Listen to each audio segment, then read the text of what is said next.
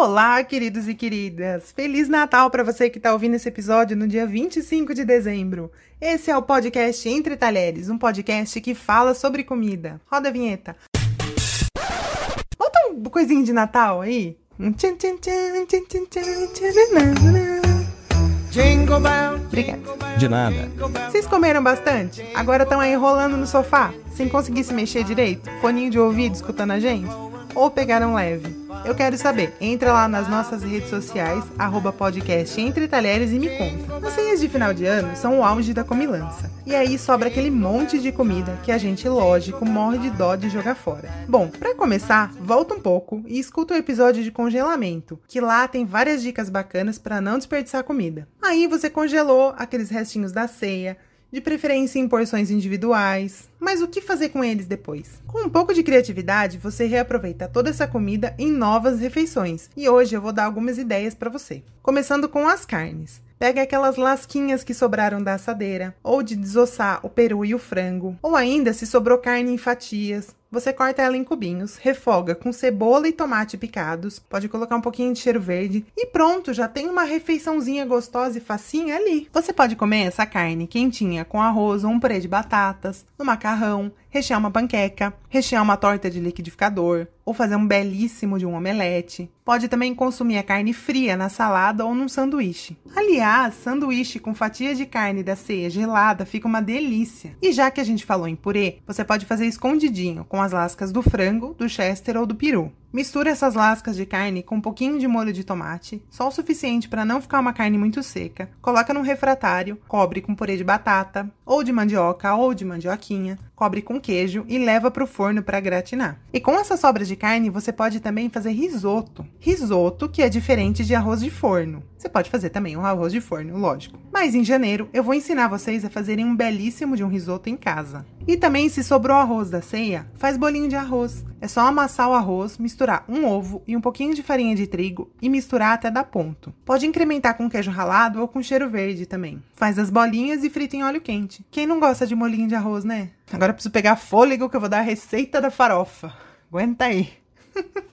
2000 years later. E com as carnes que sobram da ceia, dá também para fazer uma belíssima de uma farofa. Farofa é um prato mágico que você pode fazer de absolutamente qualquer coisa que tiver na geladeira. Eu amo. Eu faço farofa de olho sem receita, mas a minha farofa é mais ou menos assim. Você refoga uma cebola cortada em cubinhos pequenos em um fio de azeite. Acrescenta uma xícara de legumes picados ou ralados, pode ser cenoura, ervilha, tomate, milho, uma mistura disso tudo.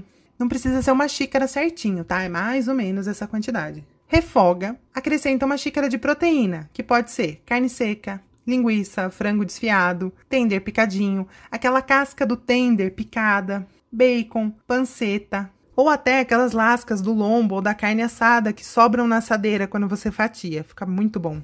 Coloca uma colher de sal, um pouco de pimenta do reino, alguma pimenta mais forte se você gostar. Pode colocar também ervas para temperar, fresca ou seca, o que você tiver. E aí você coloca farinha de mandioca, ou farinha de milho, ou farinha de rosca, aos poucos até dar o ponto. Tem gente que gosta de uma farofa mais molhada, tem gente que prefere ela mais sequinha, aí fica a seu critério. Em 5 minutos está pronta a farofa. E para dar uma crocância, você pode colocar no final umas castanhas, amendoim, nozes, amêndoas. É só picar, tostar numa frigideira seca, sem óleo, até começar a dourar e misturar na farofa pronta. Só não esquece que isso tudo que sobrou da ceia e foi congelado não pode mais ser recongelado. Por isso que é importante separar o que sobrou da ceia em porções individuais ou do tamanho que você vai consumir na sua casa em uma refeição. Assim descongela, usa e não desperdiça nada. Então, se você vai usar essas sobras na marmita, não tem jeito tem que preparar e levar para o trabalho no máximo no dia seguinte. Não dá para usar aquela dica de congelar várias marmitas prontas para facilitar a vida que eu dei lá no episódio de marmitas. Se sobrou panetone, que às vezes a gente compra, ganha, vem na cesta da firma, você pode congelar. Embrulha em plástico filme, coloca num saco plástico e congela mais ou menos por um mês.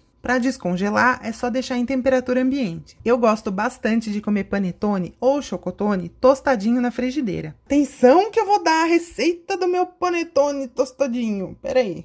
One eternity later.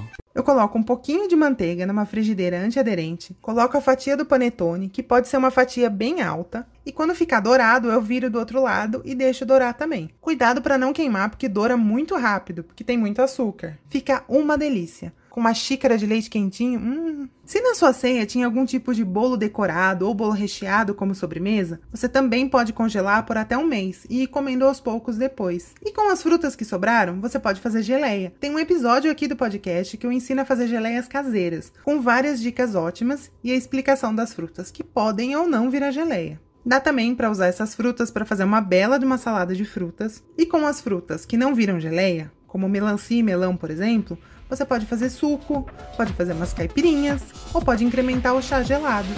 Só não pode jogar fruta fora porque estragou. Eu volto na próxima quarta, mas no sábado Felipe tá por aqui com um episódio sobre comidas de ano novo. Você tem alguma tradição de ano novo? Come lentilha, evita frango porque cisca para trás? Conta pra gente, arroba podcast Entre Talheres nas redes sociais. E eu tô no cozinhadakika.com.br, arroba cozinha da Kika nas redes sociais. Um beijo para vocês!